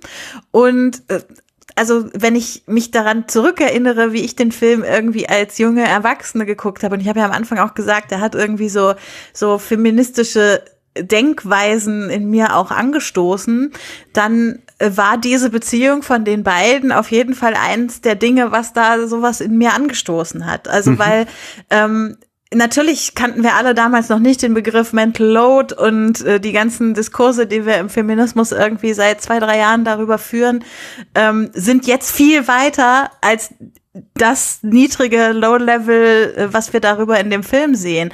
Aber im Prinzip sind das die ersten Schritte zu so einer Erkenntnis, so was Mental Load eigentlich ist in einer Beziehung und wie ungleich das äh, verteilt ist einfach durch die Ansprüche, die Gesellschaft an Leute hat. Mhm. Und gut, natürlich sind es am Ende wahrscheinlich die am stärksten Stereotypen Figuren in dem Film. Aber also ich kann nur sagen, dass sie für mich auf jeden Fall trotzdem einen großen Lerneffekt hatten. Mhm. Okay, ja, ja, ja. Äh, ich lass mich überzeugen. Ihr habt, habt da gute Argumente gebracht. ich finde. Round 2. Jetzt wird hier die Cinematic Smash Musik. Ich hätte noch einen Punkt. Also das einzige oder das größte Problem, was ich mit den beiden habe, ist, dass äh, dass Juno sich nicht dafür entscheidet, wie eine ihrer ersten Ideen war, das Kind an a couple of nice lesbos zu geben. das wäre wahrscheinlich irgendwie konfliktärmer geworden oder so, aber es hätte vielleicht auch noch mal ein bisschen interessanter werden können, weg von solchen Stereotypen. Hm. Kommen wir doch mal zu Juno und äh, vor allen Dingen äh, Ellen Page. Als wir, äh, als ich euch fragte, ob ihr hier mit besprechen wollt, sagtest du, Becky, nur wenn du über Ellen Page schwärmen darfst. Möchtest du das mal machen? ja, voll gerne. Also was ich an Ellen Page so so gut finde, ist, die ist so wirklich die Personifikation von so, so einem unprätentiösen Schauspiel irgendwie für mich. So, das ist alles extrem natürlich, extrem witzig, ähm, extrem ähm, nachvollziehbar, relatable, äh, so, also ich kann immer irgendwie nachvollziehen, was sie macht, auch wenn sie charakterlich, also mit Juno vielleicht noch am ehesten, aber sonst immer Figuren spielt, die charakterlich sehr, sehr wenig mit mir zu tun haben. Mhm. So, und, und trotzdem kann ich mich immer super gut in sie reinversetzen. Und sie ist halt einfach so, so die Gegenthese zu so viel anderem im Schauspiel, was es gibt, wo man immer das Gefühl hat, äh, du kannst zu jedem Schauspielstil irgendwie drei, vier, fünf, sechs äh, SchauspielerInnen aufzählen, die irgendwie so in die Richtung gehen. Und Ellen Page ist halt einfach irgendwie einzigartig. Also mir würde niemand anders einfallen, die diese Rolle so hätte spielen können. Also die erste, die das wieder in so einer Art und Weise irgendwie annähernd gemacht hat, war für mich äh, Sasha Ronan in, in Lady Bird, die irgendwie so eine ähnliche Rolle gespielt hat. Aber dazwischen war ganz viel Zeit, in der ich immer gedacht habe, das konnte nur Ellen Page spielen in dem Moment und in diesem Film. Und äh, sie passt einfach wie die Faust aufs Auge zu dieser Figur. Und das, das schafft sie irgendwie immer. Deshalb bin ich einfach so begeistert von ihr. Finde sie auch sehr, sehr großartig. Ich mag ähm, sie vor allen Dingen zusammen mit Michael Sarah auch in diesen kleinen stillen Momenten, also zum Beispiel ganz prägnant natürlich in der Szene nach der Geburt, äh, wo sie eben mal nicht äh, super schlagfertig auftritt, sondern wo beide sind SchauspielerInnen, die sehr mit sehr kleinen Gesten sehr viel ausdrücken können und ähm, das zeigen sie ganz gut. Aber ich würde dir darin widersprechen, dass sie natürlich ist. Ich würde sagen, ähm, das würde, ähm, also als Schauspielerin hat sie das auf alle Fälle drin, aber hier das Ganze ist ja eher wie eine Screwball-Comedy durch dieses ständige, äh, sehr schlagfertige Gerede und in den Dialogen ist sie auch oft äh, weit über dem Niveau einer 16-Jährigen mit den ganzen vielen, vielen Anspielungen, die sie macht. Ich habe an einer Stelle gelesen, weil ich sehr schön fand, es ist quasi Gilmore Girls auf Schwangerschaftsvitaminen, was wir hier sehen. Ähm, es ist einfach ein Schnellfeuer von äh, schlagfertigen Dialogen, die dann ich eben finde nicht, also die, die schon eher was äh, Künstliches haben, nicht was Natürliches. Äh, was Ellen Page perfekt macht, sie ist wirklich so, so, so, so der Stern, um den sich da alle Planeten von anderen großartigen SchauspielerInnen drehen. Ich, wie gesagt, natürlich wäre jetzt nicht das Attribut, was ich ihr in diesem Film zuschreiben würde. Ich finde sie, ich glaube, der richtige Begriff wäre hier altklug, mhm. dass sie so ein bisschen äh, über ihr Alter hinaussticht, aber ich aber weiß. Das ist ja die Rolle und nicht Ellen Page. Ja. Äh, reden wir nicht über die Rolle, die Ellen Page Ja, ich habe so ich beides gesagt, Ellen aufgemacht. Pages ja. Spiel ist ja, ja genau. natürlich, habe so. ich ja gesagt. Ja. ja. Ich finde, ähnlich wie Kristen Stewart, Ellen Page spielt sehr introvertiert oder bekommt häufig die introvertierten Rollen. Ich habe sie jetzt noch nie in einer Rolle gesehen, wo sie so wirklich ähm, emotional aus sich herausgehen muss. Ähm, ich glaube, eines, äh, einer ihrer ganz frühen Rollen war doch Hard Candy, ja. Mhm. was ja ein ziemlich harter Film ja. ist, ähm, der, wo sie aber nie so wirklich, ähm, sag ich mal, aufdreht. Und ich glaube, das ist auch nicht ihre Art, sondern sie, sie ist ähm, immer sehr ruhig und natürlich dann auch in Hard Candy durch ihre Ruhe sehr bedrohlich, ähm, weil sie das ja alles dort schon vorgeplant hat und äh, einen sehr gezielten mhm. Plan verfolgt mit dem Mann. Ähm, und so erleben wir sie ja auch ähm, äh, hier im Grunde, dass äh, hier die großen Gefühlsregungen von Ellen Page eher so im Stillen stattfinden. Also was dann auch sehr bewegend ist natürlich. Also nimmt mich dann schon mit, wenn sie ähm, leise im Bett weint und man schon merkt, dass das jetzt für sie schon eine sehr emotionale Erfahrung war, dieses Kind zu bekommen. Auch wenn sie, wenn sie wahrscheinlich total damit zu, äh, in Ordnung ist, dass das jetzt äh, an Vanessa geht, ist es natürlich eine harte Erfahrung für sie. Und ähm, sie, sie hat selten einen Moment, wo sie so wirklich ausrastet und ähm, äh, ist ja auch, wo sie dann rausrennt und den Brief schreibt, das sehen wir alles gar nicht. Das ist ja alles offscreen, wo sie dann diese diesen Ausraster hat. Also das ist ähm, das zeichnet für mich so ein bisschen Ellen Page Spiel aus, dass sie ähm, äh, durch sehr ähm, äh, gesetzte emotionale Regungen immer brilliert. Und ich, ich glaube, ich, ich denke gerade noch nach über das, was du gesagt hast, Daniel, und ich glaube, äh, so richtig widerspricht es sich in meinem Kopf nicht, weil mhm. das, was ich als künstlich an der Stelle einstufen würde, sind halt irgendwie die Dialoge, die jemand mhm. geschrieben hat, so. Aber wenn ich mir jetzt vorstelle, dass jemand anderes, bei dem das alles ein bisschen aufgesetzter wirken würde, diese Dialoge gespielt hätte, dann wäre das halt niemals so nah in meinem Herzen angekommen wie bei ihr, der ich halt irgendwie alles abkaufe so. Also das meine ich, glaube ich, so ein bisschen mhm. mit, mit natürlich. Also es ist irgendwie so, so so lebensnah, ohne dass, also da hast du vollkommen recht, das sind keine Gespräche, die eine 16-Jährige irgendwie führen würde mit ihrer Freundin oder so. Wobei die mit der Freundin vielleicht noch am ehesten. Das stört aber, mich auch ja. übrigens in keinster Weise. Ich finde das in seiner Künstlichkeit äh, ja. und ich, ich, stimme dir da auch zu, ähm, das ist, sind die Dialoge und wahrscheinlich ist Ellen Pates Schauspiel da ein gutes Gegengewicht zu, aber in seiner Künstlichkeit finde ich das ganz großartig. Es ist nur, ähm, ja, das hat mich mhm. jetzt eben, eben, eben nur verwirrt, das natürlich. Aber ich glaube, du hast es ganz gut auf den Punkt gebracht jetzt. Ähm, wir müssen mal ans Eingemachte gehen. Hm, denn der Film, der äh, hat eine große Kontroverse in den USA ausgelöst über diese Pro-Life versus Pro-Choice-Debatte, die da läuft, wo es ja diese wirklich schlimmen, verhärteten Linien zwischen Konservativen und Liberalen in den USA gibt. Ähm, ihm wurde vorgeworfen, er wäre pro-life und also pro-life sind Abtreibungsgegner und pro-choice mhm. sind Abtreibungsbefürworter. Der Film wäre pro-life. Cody sagte, sie hatte die Szene eigentlich nur als kleine Szene geschrieben, um ihre Heldin auf die Heldenreise zu stoßen, um quasi das aus dem Weg zu räumen. Aber sie hätten über keinen Punkt in dem Film so viele Presseanfragen beantworten müssten als über die mhm. äh, kurze Szene in der Abtreibungsklinik. Ähm, Kritiker mahnten an, der Film würde Abtreibung als unvernünftig oder sogar undenkbar darstellen. Juno würde zwar keine Anti-Abtreibungskultur befürworten, aber Abtreibung als etwas Selbstverständliches, Garantiertes ansehen und darin missachten, wie schwer es für viele Frauen in den USA ist, tatsächlich abtreiben zu können und äh, da Abtreibungskliniken eben so heftig von Konservativen angegriffen werden. Die Abtreibungsgegnerin, die uns hier gezeigt wird, äh, wäre zu süß dargestellt und auch ein bisschen lächerlich und äh, sie, sie bräuchte nur irgendwie so ein paar nette Worte sagen und schon sei Juno überzeugt und das entspreche eben nicht den tatsächlichen fanatischen Gruppen, an denen Frauen vorbei müssen, wenn sie in Abtreibungskliniken wollen. Ähm, Reitman selbst sagte dazu, uh, I actually see the movie as completely apolitical, was auch sehr kritisiert wurde.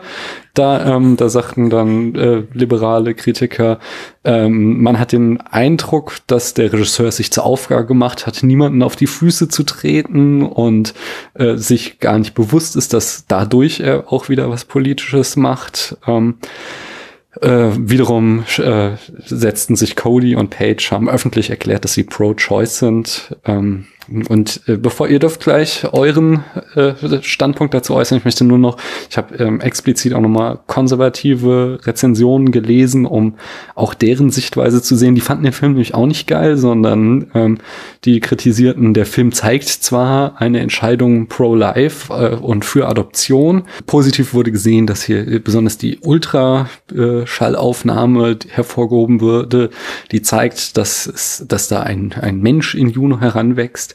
Aber äh, sie kritisierten, dass der Film übervorsichtig sei und keine der moralischen Entscheidungen verurteile, die Juno treffe ähm, und äh, oder die irgendeine der Figuren in dem Film treffe. Ähm, es wäre ein moralischer Relativismus, der hier gezeigt würde und das sei Grund dafür, äh, dass der Film eher milde, fast schon versehentlich pro-life und für Adoption wäre und gar nicht entschlossen wirke. Äh, die kritisierten auch die Abtreibungsprotestlerin, ähm, obwohl sie Juno hilft äh, in ihren Antworten, äh, wird sie eben als ignorant und unartikuliert dargestellt. Und äh, das Schlimmste wäre, dass der Film alle alten Regeln zum Fenster hinauswerfe. Äh, Sex zwischen besten Freunden oder beinahe Freunden wird als eine Möglichkeit dargestellt. Und Mark und Vanessa repräsentieren den Schaden, den unsere Kultur äh, der gesunden Identifikation mit männlichen und weiblichen Rollen zugefügt hat. Hey, du hast dich ja in Abgründe begeben. Gezeichnet Erika Steinbach. das waren jetzt also die beiden, ähm, also ihr seht von beiden Seiten heftige Kritik, die an den Film herangetragen wurde. Wie seht ihr das? Da regt mich ja schon die Frage auf. ähm, nee, also ich, ich finde das Wording ähm, Abtreibungsgegner und Abtreibung, Abtreibungsbefürworter schon grundlegend falsch, weil Leute, die man Abtreibungsbefürworter nennen könnte, sind ja nicht dafür, dass alle sofort immer abtreiben, sondern es geht ja auf der einen Seite darum, gibt es einen legalen und einfachen und kostenlosen Weg, äh, äh, abtreiben zu lassen? Mhm. Oder muss ich dafür privilegiert und sehr reich sein? Ähm, oder muss ich das irgendwie in einem, in einem Kämmerchen mit einem äh, Kleiderbügel machen? Also es gibt ja, es, es gibt ja immer eine Möglichkeit abzutreiben. Ist nur die Frage, ob man dabei umkommt oder nicht. Ähm, und deswegen. Ja, genau, also da, da stimme ich dir zu, aber da ist ja jetzt der explizite Kritikpunkt, dass der Film eben das so darstelle, als wäre das überhaupt gar kein Problem in Amerika abzutreiben und dass das eben nicht der Realität entspreche. Äh, was ich damit sagen wollte ist, ähm, ich finde, der Film ist für mich aus meiner Perspektive also 100%ig pro Choice, weil der ganze Film sich darum dreht, dass ähm, ähm, ähm, Juno sich immer ihre, dass Juno immer ihre eigene Entscheidung treffen kann. Und sie entscheidet sich mhm. ganz offensichtlich in diesem Film gegen eine Abtreibung und für Adoption. Sie entscheidet sich auch zum Beispiel dafür, dass sie das Kind nicht behält, sondern es äh, weggibt. Ähm, und sie, äh, und es fängt ja schon damit an, dass sie sich ja aktiv dafür entscheidet, mit ähm, Bleaker Sex zu haben. Mhm. Also es geht all, es geht der ganze Film, und da ist er vielleicht ein bisschen utopisch tatsächlich, der ganze Film dreht sich darum, dass ein 16-jähriges Mädchen immer sich frei entscheiden kann, was sie in gewissen Momenten tun möchte und in kaum einer Szene zu einer Entscheidung genötigt wird, sondern immer, man hat immer das Gefühl, das ist alles ihre eigene Entscheidung, was sie dort macht. Natürlich eine informierte Entscheidung und sie steht weiterhin unter den Einflüssen gesellschaftlicher und familiärer Gegebenheiten. Ähm, und vielleicht, vielleicht hat Reitman da, das damit gemeint, dass er sagen wollte, er hat das gar nicht quasi mit dieser Diskussion im Hinterkopf gemacht und das Drehbuch ist nicht mit, diesem, mit dieser Diskussion im Hinterkopf geschrieben worden. Deswegen gibt es diese äh, Szenen in der Abtreibungsklinik und ähm, mit dem Ultraschall, die, wenn man das vor dem Hintergrund der politischen Diskussion sehen könnte, in die eine oder andere Richtung zeigen.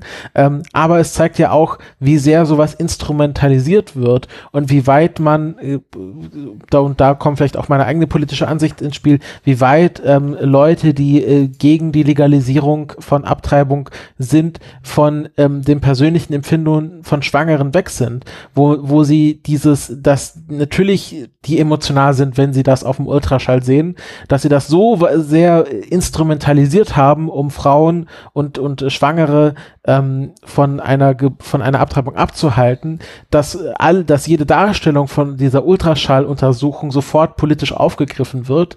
Ähm, wo, genau, wo ich einfach, wo, wo Reitman wahrscheinlich sagen wollte, ja, das kann man so sehen, aber das hatte ich halt einfach, ich hatte einfach nicht dran gedacht, dass das so ein politisches Instrument geworden ist, als ich diese Szene gedreht habe. Ähm, was natürlich nicht bedeutet, dass es nicht politisch ist, weil alles ist politisch. Ähm, und äh, da hätte ich mir natürlich auch gewünscht, dass Reitman da so ein bisschen mehr ähm, Meinung bewiesen hätte und gesagt hätte, natürlich äh, ist das pro-choice oder nicht pro-choice. Auf jeden Fall ähm, finde ich, äh, der Film ist aus meiner Sicht und so wie ich ihn jetzt aktuell interpretiere, 100%ig ein Film, der sich dafür ausspricht, dass man sich immer frei entscheiden kann, möchte ich abtreiben oder möchte ich nicht abtreiben. Und ich würde sogar noch ergänzen, also mein größter Pro Kritikpunkt wäre tatsächlich diese Aussage von Reitman. Also ich finde, es geht gar nicht zu behaupten, der Film sei unpolitisch, weil also meine Interpretation wäre eher, dass es sozusagen eine politische Entscheidung ist, mal einmal, ein einziges Mal einen Film über jemanden zu machen, die wirklich die Wahl hat. Und mhm. äh, natürlich äh, müssen dafür gewisse utopische Dinge eintreffen, damit das so ist, die nicht der Realität in den USA entsprechen. Aber die Tatsache, dass es halt sonst nirgends irgendwo Abbildung findet, da ist es ja schon das größte politische Statement, ist jetzt in diesem Film einmal so abzubilden. Also ich kann dann schon verstehen, dass irgendwie Aktivistinnen, die sonst mit, ähm, mit den äh, demonstrierenden Massen vor den Abtreibungskliniken zu tun haben, dass, dass das für die schmerzhaft ist zu sehen, dass das in diesem Film nicht so ist. Und das würde ich auch als eine legitime Kritik aus deren Position sehen, weil das ist halt ein Thema, was die irgendwie ähm, ja natürlich persönlich irgendwie angeht und mit dem sie seit vielen Jahren irgendwie politisch aktivistisch unterwegs sind.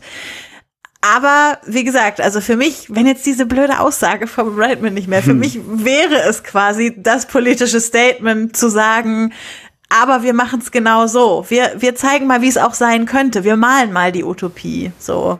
Das, das war jetzt auch ein Satz, den ich im Zuge einer Kritik gelesen habe, auch einer einer einer sehr radikal feministischen oder, oder radikal pro-Choice-Kritik, die den Film halt eben hart kritisierte. Und ich weiß nicht, ob das jetzt vielleicht aus dem Kontext gerissen war oder nicht. Ich finde, man muss zudem immer beachten, äh, bei allen Problemen, die es in Deutschland rund um Abtreibung gibt, ist halt die, diese Fronten in Amerika so unglaublich viel stärker noch verhärtet, dass es einfach ja so ein einfach so ein, so, ein, so ein Riesenaufreger ist, wenn sich irgendjemand für irgendeine Seite ähm, positioniert, ist er ja für die oder sie für die andere Seite sofort so eine Persona non grata. Von daher versucht sich viele Menschen bestimmt einfach gerne so aus der Affäre zu ziehen, indem sie zu sagen, sie sind unpolitisch, weil man da einfach in so unglaubliche Gräben sofort hineingelangt mhm. über diese Frage. Man muss vielleicht auch bedenken, dass ähm, seit 2007 äh, die politische Lage in den USA auch ähm, äh, nochmal sehr, hm. sich sehr verschlechtert hat. Das hatte ich neulich ähm, in einem anderen Zusammenhang, ist mir nochmal das bewusst geworden, nämlich mit den Simpsons, dass er die, die Konstellation der Simpsons, irgendwie Familie, drei Kinder, der Vater ist äh, Alleinverdiener, sie leben in einem großen Haus, zur Zeit der Simpsons absolut die absolut Durchschnittsfamilie in den USA dargestellt hat und jetzt quasi eine utopische Vorstellung ist, dass ähm, man mit einem einfachen Job im Atomkraftwerk ähm, eine dreiköpfige Familie allein mit großem Haus äh, finanzieren kann. Ähm, und ich glaube, ähnliches sehen wir jetzt hier, dass wir 2007, klar war das damals auch noch nicht gut, ähm, aber dort äh, hatte man so das Gefühl, okay, 2007, Obama, Wahlkampf, äh, Hope, ähm, es geht jetzt aufwärts und vielleicht, vielleicht war dann auch noch die Stimmung so, ja gut, ähm, Politik, es wird sich ja schon alles richten. Mhm. Jetzt hatten wir ja acht Jahre Bush, aber davor hatten wir Clinton, jetzt kommt Obama, ähm, das wird schon irgendwie alles gut gehen. Und ähm, spätestens seit 2016 äh, befinden wir uns in so einer Abwärts- oder befindet sich die USA in so einer Abwärtsspirale, dass man jetzt, jetzt 13 Jahre später Juno anschaut, denkt, das ist eine völlig utopische Realität, in der sie dort leben. Ich weiß auch gar nicht, in welchem Bundesstaat das spielt. Ich glaube. Minnesota soll es, glaube ich, sein. Minnesota. Ich weiß gar nicht, wie radikal die sind, aber es hängt ja auch immer noch von Bundesstaat zu Bundesstaat ab. Und ähm, gerade das Thema Abtreibungsrecht äh, ist, glaube ich, die letzten vier Jahre noch mal viel, hat sich die Situation noch mal wesentlich verschlechtert, als sie 2007 war. Hm. Ja, müssen es ja hier Gott sei Dank auch nicht entscheiden oder so, aber es ist mhm. einfach Ach, ein wichtige, ich würde es auch gerne entscheiden, aber es liegt auch nicht in unserer Macht. Aber es ist, es war einfach eine wichtige große Debatte rund um den Film. Ich habe noch einen äh, weiteren Kritikpunkt. Seid, seid ihr noch in der Lage dazu, Kritik an diesem Film zu ertragen? Na klar. Nämlich äh, die schon vorhin von mir reingeworfene Sundance-Formel. Äh, die der Film, also dass der Film. Erzähl eben, doch mal, was das sein Genau, soll. das ist, das mache ich jetzt. Der Film sehr äh, formelhaft wäre, um eben ein bestimmtes äh, Publikum, was gerne so quirky Indie-Filme sieht, äh, anzusprechen. Dazu zu dieser Sundance-Formel gehören angeblich passiv-aggressive Pseudo-Folk-Songs, die Ich selbstbewussten liebe den Soundtrack, das will ich schon mal sagen. selbstbewusste, altkluge Dialoge, oder also dieses selbstbewusst trifft nicht an dieses Self-Consciousness im, im Englischen, skurrile Vorstadtkulisse, alle Menschen sind weiß und es gibt einen quirky Haupt Hauptcharakter. Dem Film explizit wurde ihm vorgeworfen, dass Juno kein äh, wirklich lebender, atmender Mensch sei. Äh, zugute halten müsste man auf der anderen Seite, dass äh, zusammen mit Little Miss Sunshine, der im Vorjahr erschienen ist, 2006, Juno ähm, so den Trend quasi zu diesen äh, quirky Indie-Filmen mitgesetzt hat und dass äh, quasi daraus diese Sundance-Formel entstanden ist, obwohl Juno übrigens gar nicht in Sundance lief, sondern im Vancouver Festival. Dam, dam, dam. Checkmate. Erstens, mögt ihr diese Art von Filme, so dieser amerikanische Indie-Film? Und zweitens, wie würdet ihr denn diesen ganzen Vorwürfen gegenüberstehen? Also ich würde, ich, ich lehne diese Formel jetzt nicht aktiv ab, ähm, aber es ist natürlich ähm, schon ein Körnchen Wahrheit daran, dass in diesem Film, glaube ich, keine einzelne, keine einzige Person of Color vorkommt, beziehungsweise nicht in der Hauptrolle mit mehr als einem Satz. Ähm, und ähm, da, da die anderen Kritikpunkte verstehe ich jetzt aber nicht so wirklich, ähm, ob das jetzt Kritik ist oder einfach ein Genre definiert. Ja, also ich glaube sowohl als auch. Ich glaube, es ist einfach, dass kritisiert wird, dass es sehr, sehr einfach geworden ist, Filme zu schreiben, die von der Kritik geliebt werden. Man muss einfach nur genau diese Formel beachten und schon wird man irgendwie alle Preise absahnen. Das, das ist der Vorwurf daran. Ja, aber ich, ich man, man kann ja auch genauso sagen, äh, man weiß ja schon, wenn man aus dem Kino geht, ob das jetzt ein Oscar-Bait war oder nicht. Hm. Und äh, es, ich meine, das ganze Genre-Kino, äh, also könnte ich auch behaupten, es ist ja einfach ein Horrorfilm äh, zu äh, ge- geworden, einen Horrorfilm zu drehen. Ich muss einfach Leute töten.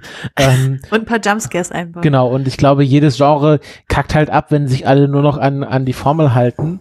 Ja, aber Ähm, dann kann man ja zum Beispiel ähm, dem entgegenwerfen, da kommt jetzt so ein Film wie Get Out, wo wir plötzlich eine schwarze Perspektive haben, wo wir plötzlich eben nicht mehr irgendwie die quirky Vorstadtkulisse haben, sondern er sich explizit irgendwie mit den reichen weißen Schichten kritisch auseinandersetzt, wo er Genre-Elemente reinbringt, äh, was diese Filme nicht machen und äh, trotzdem irgendwie, also so einfach so einen ganz frischen anderen Take hat und ob das nicht spannender ist, als wenn wir Jahr um Jahr wieder die gleichen Filme sehen, die auf dieser Formel basieren, wie es jetzt zum Beispiel Juno tut. Äh, fast das gleiche hätte ich gesagt, wenn du mich, äh, wenn ich hätte weiterreden können. Entschuldigung. ähm, weil ich nämlich sagen wollte, ähm, also einerseits kann man jetzt Juno, wo ich so jetzt das verstanden habe, dass die, Juno so ein bisschen das Genre mitbegründet hat, nicht vorwerfen, wenn sie das Genre mitbegründen, dass sie es auch gleich wieder ähm, äh, unterwandern. Ähm, ich hätte mir jetzt halt gewünscht, oder vielleicht gibt es ja Vertreter der Sundance-Formel, die schon quasi das gemacht haben, also dieses, äh, dieses Genre unterwandern. Ich habe so das Gefühl, das passiert gerade im Rom-Com-Genre, wo ähm, es jetzt ein sehr paar schöne Rom- Rom-Coms gibt, wo ähm, ein bisschen Diversity gemacht wird, wo mal so eine äh, andere Geschichte erzählt wird. Also wir haben jetzt neulich hier Game Night gesehen und dann Lovebirds, ich glaube beides auf Netflix, was so wirklich so sehr Run-of-the-Mill Mystery Rom-Coms waren, ähm, die ich, äh, die aber dann vom Casting her dann noch mal ein bisschen Kniff drin hatten und äh, auch so von der Geschichte her. Und ich glaube, jedes Genre muss halt irgendwann oder muss sich ständig weiterentwickeln, sonst stürzt einfach ab. Und ähm, aber das kann man jetzt der Juno als Mitbegründer des Genres nicht vorwerfen, dass, also könnte ich auch nicht sagen, Nosferatu war jetzt nicht so innovativ damals 1920. Also da muss man vielleicht so ein bisschen auch so die historische Brille aufhaben, um Juno heute noch appreciaten zu können. Und ich meine, ich bin die Erste, die hier schreit, äh, auf die, auf die Aufforderung sozusagen, so, wir brauchen mehr Geschichten aus unterschiedlichen Perspektiven und äh, lass uns da irgendwie diverser werden, lass uns, keine Ahnung, äh, wie ich vorhin schon meinte, lass uns dann halt Eltern einbauen, die, die lesbisch sind, die das Kind adoptieren oder lass uns äh, Perspektiven von People of Color einbauen. Unbedingt, ja, also jederzeit. Aber ich verstehe nicht, warum sich das widersprechen sollte, damit es äh, quirky und folky und äh, so zu machen. Also das könnte man auch, also warum darf dann die schwarze Hauptdarstellerin nicht in einem quirky, folky äh, äh, Coming-of-Age-Komödie mitspielen? So, da, also das ist dann eher so mein, also ich hm. verstehe nicht so richtig, wie das eine mit dem anderen zusammenhängt. Und also auf jeden Fall, ja. Also gebt mir mehr Coming-of-Age-Filme mit diverseren Perspektiven. Wir haben jetzt vor wenigen Wochen auf Amazon Prime ähm, Seller and the Spades geguckt. Einen äh, äh, ganz anderen Coming-of-Age-Film mit einer äh, schwarzen Hauptperson und auch mal eine andere schwarze Hauptperson als die, die man immer überall sieht, sondern eine, die ziemlich reich ist und auf so einer Eliteschule ist und so. Und das, also es war wirklich äh, extrem erfrischend, das mal anders zu sehen. Und da, also meinetwegen kann ich mir vorstellen, dass Leute sagen, sie hätten gerne erfrischendere Dinge und würden auch gerne mal was anderes sehen. Aber gleichzeitig, also wenn man halt ein, Genre hat, was man sich gerne anguckt, so und äh, was funktioniert, warum nicht? Also und das, ich, also es ist wirklich, es ist, wenn mich ein Film so glücklich macht beim Angucken, warum soll ich dann äh, äh, ihn dazu zwingen, anders zu werden? Ich, ich würde mir, ich würde mir vielleicht ein Remake von Juno wünschen, wo Alan Page dann äh, ein Teil des Nice Lesbo Couple ist, was dann das Baby adoptiert und man den ganzen Rest anders castet. Ich finde es tatsächlich spannend. Also was zum Beispiel Alan Page, also wir haben jetzt viel von vom Regisseur und so gehört, was die darüber halten. Ich weiß jetzt gar nicht, was Alan Page heute über Juno Bruno sagen würde, also jetzt explizit äh, quasi auf, wie gut der Film gealtert ist oder so. Wahrscheinlich ist er eh schon müde, äh, sich über Juno zu unterhalten, aber ich finde es trotzdem spannend. Hm. Ja, habe ich jetzt, äh, den Punkt habe ich nicht in meiner Vorbereitung. Weil, beachtet. weil sie ja auch als Person, habe ich das Also Gefühl, doch, warte mal, ich habe sogar, ich hätte ein, also ich weiß nicht, aus welchem Jahr das stammt, ähm, ob's, ob es ein guter Coming-of-Age-Film ist in, in, in seinem Genre. Äh, da habe ich nämlich das Zitat von Ellen Page gefunden, äh, was ich äh, sehr, sehr gut finde, ist, dass sie an Juno mag, dass es für Mädchen diese Art von Charakter zuvor nicht gegeben habe dass es für Mädchen eben keinen Fänger im Roggen gibt. Ich weiß nicht, ob ihr den Fänger ja. im Roggen gelesen ja, habt oder kennt. In der halt, Schule. Genau, es ist halt nee. der amerikanische, ähm, das ist der amerikanische Coming-of-Age-Roman aus den 50er Jahren, wo es eben um einen Jungen geht, der von aus seinem Internat abhaut, weil er von der Schule fliegen soll und äh, eine Nacht in New York verbringt. Und der eben also für viele junge Männer, junge heranwachsende Männer eben einfach prägend war, dieser Roman. Und Ellen Page sagte halt, sowas fehlte für Mädchen. Sowas gab es nicht, was sie äh, irgendeinen Charakter im Coming-of-Age-Genre, mit dem sie sich, mit der sie sich so identifizieren konnten. Und das mag sie halt an Juno, dass das eben eine Charakterin ist, die Mädchen eine Identifikationsfigur liefert, indem sie cool ist, indem sie schlagfertig, lustig ist ähm, und so eben äh, ja einfach ein positives Beispiel bietet. Das kann ich sehr gut nachvollziehen. Also das ist Hast mein du ja schon Gefühl gesagt, zu dem Film. Ja. ja, also ist es ein guter Coming-of-Age-Film. Ja. Ich schließe mich meiner Vorrednerin an. Äh, okay.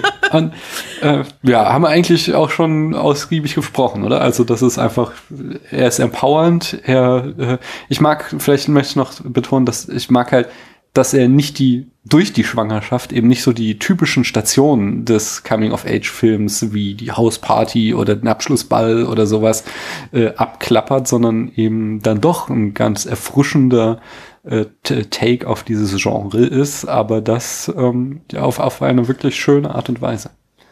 Eben, mhm.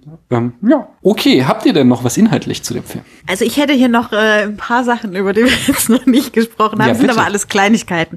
Hau also raus. ich möchte noch mal hervorheben den vom Drehbuch extrem wohl platzierten Woody Allen Pun ähm, den der Film macht. Also in dem wir ja die beste Freundin von ähm, Juno haben, die auf ältere Männer, mhm. vor allem auf ihren Lehrer steht und einmal im gleich am Anfang, einmal im Gespräch mit ihrem Lehrer äh, sich scheinbar gerade über Woody Allen unterhält und dann sagt, ah, I love Woody Allen, so vollkommen äh, begeistert. Und wir haben halt an den beiden das vorgeführt und es führt sozusagen schon den Topos ein, den wir ja dann später nochmal haben, wenn es eben so ein bisschen diese Geschichte zwischen Juno und dem mhm. Mark gibt und man das Gefühl hat, oh bitte nicht, bitte, bitte, lass da nicht jetzt irgendwas passieren. So, also äh, das hat mir einfach, äh, habe ich mir sofort aufgeschrieben, als ich gehört habe, weil ich dachte, das war wirklich gut platziert und hat gut die Geschichte weiter aufgebaut. Also es war nicht einfach nur da, um einmal den Namen Woody Allen zu sagen, sondern es hatte auch eine Bedeutung im Verlauf des Drehbuchs und des Films. Das fand ich da äh, sehr gut. Ich würde noch ganz kurz die eine Rain Wilson-Szene in dem Film hervorheben. Äh, Rain Wilson hat ja einen ganz kurzen Auftritt als der Shopkeeper, wo äh, Juno die ganzen ähm, äh, Schwangerschaftstests und Orangensaft kauft. Und ähm, da schon das erste großartige Zitat von Juno in diesem Film, nämlich Silencio, Old Man, ähm, was natürlich also eine Doppelebene ist, weil sie Lateinisch spricht mit dem alten Mann, wahrscheinlich weil er so alt ist, dass er nur Lateinisch versteht. Was so eine wirklich, ich glaube, das ist eine der ist ganz früh im Dialog und setzt so eine markante, ähm, so einen markanten Eckpunkt für den Charakter von Juno. Und das andere ist das Burger-Telefon, weil ich habe so das Gefühl, das Burger-Telefon wurde durch diesen Film so richtig berühmt. Ich hatte auch ein Burger-Telefon. und es war genauso scheiße wie im Film.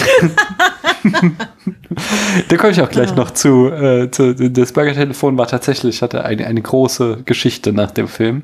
Äh, aber das sonst noch irgendwas Inhaltliches? Nee, inhaltlich nicht. Gut, dann hätte ich noch so nämlich die, die Rezeptionsgeschichte, weil da gibt es auch so einfach schöne Anekdoten rund um den Film.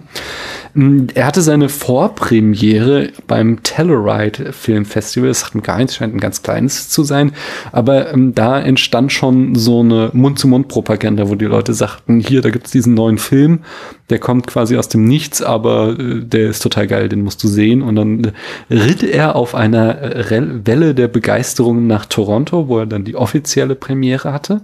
Und dort hatten dann auch schon die Produktionsfirma einen sehr geilen Gag, dass sie eben Marketingmenschen auf dem Festival stehen hatten, die an alle Leute orangene Tic-Tacs verteilten und äh, mit der Aufforderung, sich doch Juno anzusehen. Und dann sind alle Leute mit gutem Atem und guter Laune in diesen Film gegangen und äh, noch begeisterter rausgegangen. Und äh, das hat sehr, sehr positive äh, Rezensionen nach sich gezogen. Es, es hatte wohl voll, vollgepackte Vorführungen in Vancouver. Und äh, diese kreative Marketingkampagne, die zogen sie dann weiter nämlich durch. Fox Searchlight verschickte dann nämlich an Zeitschriften und Journalisten Hamburger Telefone mit der Aufforderung, doch äh, Juno bitteschön zu rezensieren. Und das führte dann eben auch zu dem schon von Christopher angesprochenen unglaublichen Populärheit des äh, Burger-Telefons. Nach der Veröffentlichung des Films stiegen die Verkäufe von Burger-Telefonen auf eBay um 759 Prozent. Und dann gab es äh, natürlich noch eine Kontroverse in, auf, zurückzuführen auf eine Geschichte des Time Magazine, dass im Jahr 2008 17 Schülerinnen an äh, unter 16 Jahren an einer High School in Gloucester, Massachusetts schwanger geworden wären. Ähm, und äh, die Zeitschrift nannte das den Juno-Effekt und äh, warf dem Film vor, er würde äh, das Schwangerwerden cool aussehen lassen und da dadurch jetzt alle Teenager in Teenage Pregnancies reintreiben. Es hat sich herausgestellt, als man dann ein paar Jahre später das Ganze ausgewertet hat, dass das nur von der Presse ein hochgehypter äh, Skandal war und dass sich die äh, Zahl der Teenage-Schwangerschaften äh, in der Veröffentlichung nach Juno statistisch nicht verändert hat. Also er hatte da keinerlei Auswirkung, weil ich glaube, niemand wird einfach mal schwanger, nur weil da ein lustiger Film über ein schwangeres Mädchen ist. Tja, so viel zur äh, Rezeptionsgeschichte. Ich glaube, die Sache mit den Tic-Tacs, mhm. das hat sich unser Kino hier in Potsdam abgeguckt. Ah. Wir haben ja das äh, wunderbare Thalia, Thalia Programmkino. Grüße an der Stelle. Ähm, und äh, hier war die Premiere von ähm, den Känguru-Chroniken, dem Film äh, äh auf dem Buch Mhm. von Marc-Uwe Kling basiert. Äh, man mag von dem Film halten, was man will, aber wir waren auf jeden Fall bei dieser Premiere und das Ganze, also in jedem Kinosaal lief der Film und an den ähm, Türen standen eben Menschen in Känguru-Kostümen, die Schnapspralinen verteilt Mm. haben. Was ein ähnlich äh, virales Ding bezüglich des Kängurus ist, was die TikToks, glaube ich, bezüglich Mm. Juno sind. Also ähm, ja, das äh, haben seitdem bestimmt noch mehr Leute so gemacht. Richtig gut. Wenn dieser Film eigentlich von Fox Searchlight ähm, äh, äh, produziert wurde, gehört jetzt Juno zum Disney Universe? So sieht's aus, ja. Gehört jetzt Disney. Ja. Was gehört nicht Disney? Muss man Tja, sich ja. an dieser Stelle fragen. Disney Princess Juno. Ja, genau. Nun gut, ähm, da bleibt es eigentlich an dieser Stelle nur noch eine Sache und zwar den Film zu bewerten. Wenn ihr das denn möchtet, ich zwinge niemanden, Filme zu bewerten, aber wenn ihr gerne Punkte an Filme dran heftet, dann habt ihr jetzt die Chance, auf der berühmten Spätfilmskala von 1 bis 100 Punkten diesen Film einzustufen. Wie viele Punkte bekommt Juno von euch? Ja, also ich habe gestern auf Letterboxd viereinhalb Sterne und ein Herz vergeben. Jetzt muss ich mir überlegen, was das in Punkten bedeuten könnte. Ähm, ich sag mal, also der ist schon wirklich sehr weit hoch in meiner Gunst. Der würde wahrscheinlich immer in meinen Top 20 Filmen aller Zeiten auftauchen. Deshalb kann ich da nicht so niedrig bleiben. Ich äh, nehme 93. Christopher? Hm, sind das ja Preis ist heiß Regeln? Was ich weiß das? nicht, was das ist, ja. Man darf nicht überbieten. äh, doch, nein, du darfst alles sagen. Du darfst nur keine Okay. halben Punkte geben. Sonst hätten wir ja eine Tausender-Skala. Nee, eine 200er Skala. Ja, okay, wenn wir nur halb, also keine Nach Nachkommastellen, wollte ich sagen, darfst du hier Okay. geben, sondern du musst ganze Zahlen Nur sagen. natürliche Zahlen. Okay. Was sind natürliche Zahlen? Du 0 darfst bis 100. eins, Okay. zwei, drei. Christopher beherrscht den Zahlenraum von 1 bis 100 nur mäßig. Dann nehme ich, ähm, dann nehme ich eine 90. Mhm.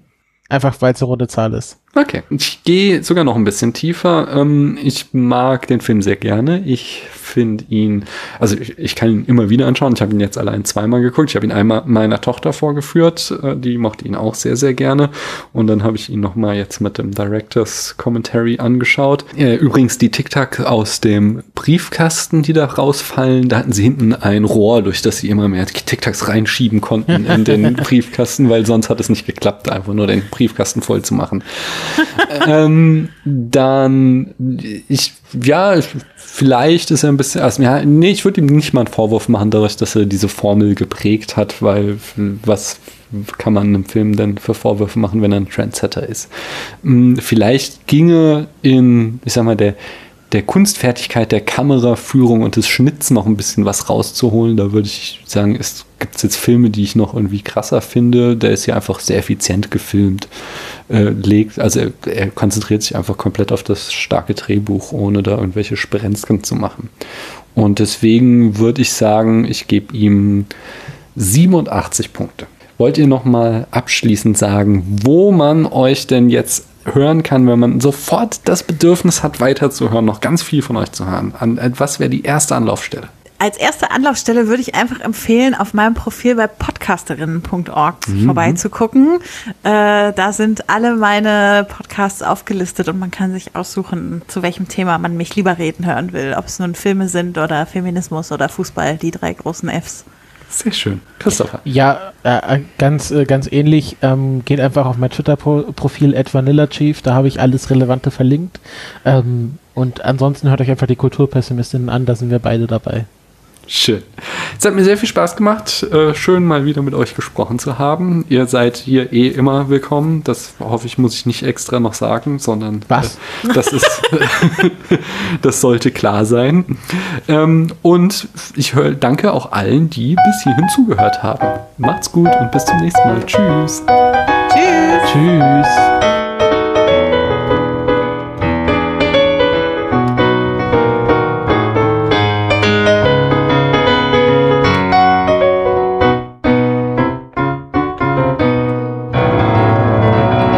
Hatte ich gar keine lustige Abschlussfloskel mehr im Kopf. Oh nein, kann, ich, kann die, ich kann die noch, Nach den, sag doch noch jetzt was und ich schneid's hinter den Abspann. Ah, unter Druck kann ich nicht so gut. Das ist schon klar, dass das jetzt hinter den Abstand kommt. Ja, gerne. Hyper, hyper. Habt ihr gehört, dass Scooter jetzt den Song zum, zur, zum Corona äh, gemacht haben? Oh Lockdown. Oh. Und alle sind ziemlich begeistert, dass es Okay. ziemlich gut sein soll. Ich muss es mir wirklich mal anhören. Aber haben nicht die Ärzte schon einen Lockdown-Song gemacht? Ja, aber Ja. jetzt gibt's halt einen von. Jeder das ist ja jetzt auch schon wieder, das mentale Status hat sich ja seit einem halben Jahr auch schon wieder sehr geändert. Genau, und ich glaube auch, die ganzen äh, Songwriter haben jetzt Kapazitäten frei, weil es gab ja keinen EM-Song dieses Jahr. die Sportfreunde Stiller wissen schon gar nicht mehr, wohin mit ihrer Kreativität. Der neue Song von Scooter, geschrieben von den Sportfreunden Stiller. Ich weiß doch nicht, wie dieses Musikgeschäft funktioniert. Das, die kennen sich doch alle untereinander. Ja, das, ich finde es sehr plausibel. Ich finde, übrigens, ich habe äh, beim Klicken auf der IMDb das beste, wahrscheinlich beste Foto von Ellen Page gefunden. Ellen Ähm, Page und Michael Sarah. Schick's doch Ich mal Daniel in den Ich weiß, Slack. ich weiß nicht, was, was überraschender ist, wie wenig sich Michael Sarah verändert hat oder wie sehr Ellen Page sich verändert hat. Oh, Michael Ich Cera, finde ehrlich gesagt, Ellen Page hat sich nicht so viel verändert. Oh, also Aber die wow. zu, diesem, Frisur. zu diesem Foto, ja, Ah, aber also die grundsätzlich. sieht schon unglaublich jung aus da. ja, ja, auf dem Foto Ach auf jeden Scheiße. Fall. Wow. Das ist auch so, äh, also diese, dieser, dieser ähm, Regisseur-Kommentar, den kann ich echt empfehlen, der war echt süß. Ähm, es war äh, hier Reitman und Diablo Cody reden da zusammen und sie sagen dann auch immer, äh, nennen dann die Frisur von Ellen Page immer ihre Hundeöhrchen, die sie trägt, weil sie so links und rechts so eine Strähne neben ihrem Gesicht runterhängen hat. Und ah, das habe ich auch vergessen, zum Beispiel, dass äh, die Kleidung von Mark kleid, äh, gleicht sich im Laufe des Films immer weiter an Juno an. Dass er am Anfang trägt er noch so Polunder und dann wird er immer lockerer und in der letzten Szene, wo die große Eskalation kommt, haben sie exakt das gleiche an, so irgendwie so ein Longsleeve, darüber so ein Bandshirt und dann nochmal so Ja. ein Karohemd. Ja. So, ja. Karohemden sind ja eh Ellen Page's Ja. Ding. Genau, die Darf sie hat- auch bei, als Vanya bei, bei Umbrella Oh. Academy so richtig schön zelebrieren. Das sage ich auch immer, da hat sie, glaube ich, für die Garderobe gesorgt. Ja, die hat auch da, also die hat auch, sie hat auch hier in dem Film sehr viel selbst ausgesucht, sowohl Kleidung als auch Musik. Hat sie sehr viel äh, einfach mitgeredet, was dann nach ihrem Geschmack gemacht wurde. Ja, ja, ich muss jetzt ins Bett. Ich muss morgen früh raus.